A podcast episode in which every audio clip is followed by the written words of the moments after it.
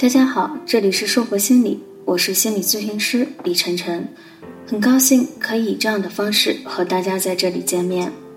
回想我首次接触心理学，大概是在高中的时候，如果没有记错的话，应该是当时看了一部电影《沉默的羔羊》，让我觉得心理学这东西既神秘又高级。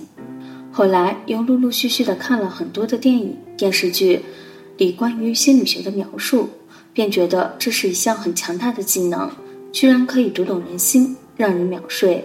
慢慢的就把它放在了心里，逐步的靠近它。在大学的时候，利用空余的时间，系统的学习了它，并且考取了心理咨询师的证书。通过深入的学习，才发现自己好像被电影骗了。我居然没能一秒读懂人心，也没有瞬间让人秒睡的功能，就像是所谓的催眠，而且还要学很多的东西，涉及到各个学科。因为你的来访者他的职业是五花八门的，所以哪个领域都要懂那么一点点。记得大学的时候，一男生听说我是学心理学的，就直接的问我：“你知道我现在在想什么吗？”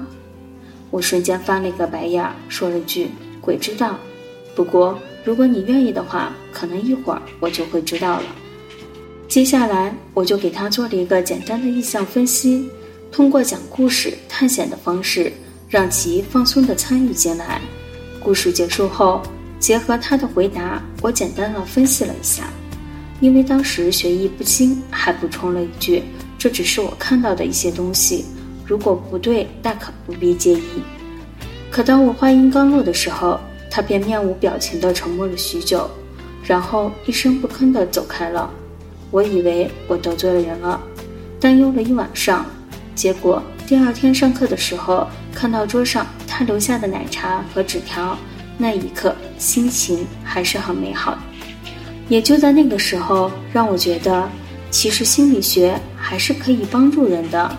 而这种帮助是可以融入到生活中，它不仅可以帮助他人，同时也在生活中给了自己很多很多的指点，慢慢的就会产生了前所未有的成就感，所以就一点点的坚持了下来。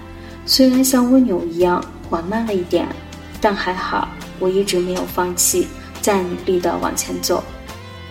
不管是电影的情节，还是新闻的报道。给我们传递的思想，大多数都是有精神症或者是神经问题的人才会去看心理医生，所以很多人都不太愿意接触这个群体。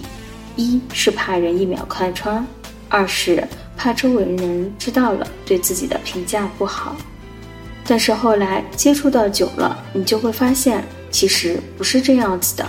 除了必须就医的人以外，在国外。大多数的咨询者都只是生活中需要排解的那部分人，他们只是想要找个地方，找个人可以分享他们的所见所闻，可能是开心的、难过的、不能与别人分享的等等。人毕竟是群居性动物，很多时候我们都是渴望与人分享自己的心情，但在这个忙碌的都市生活中。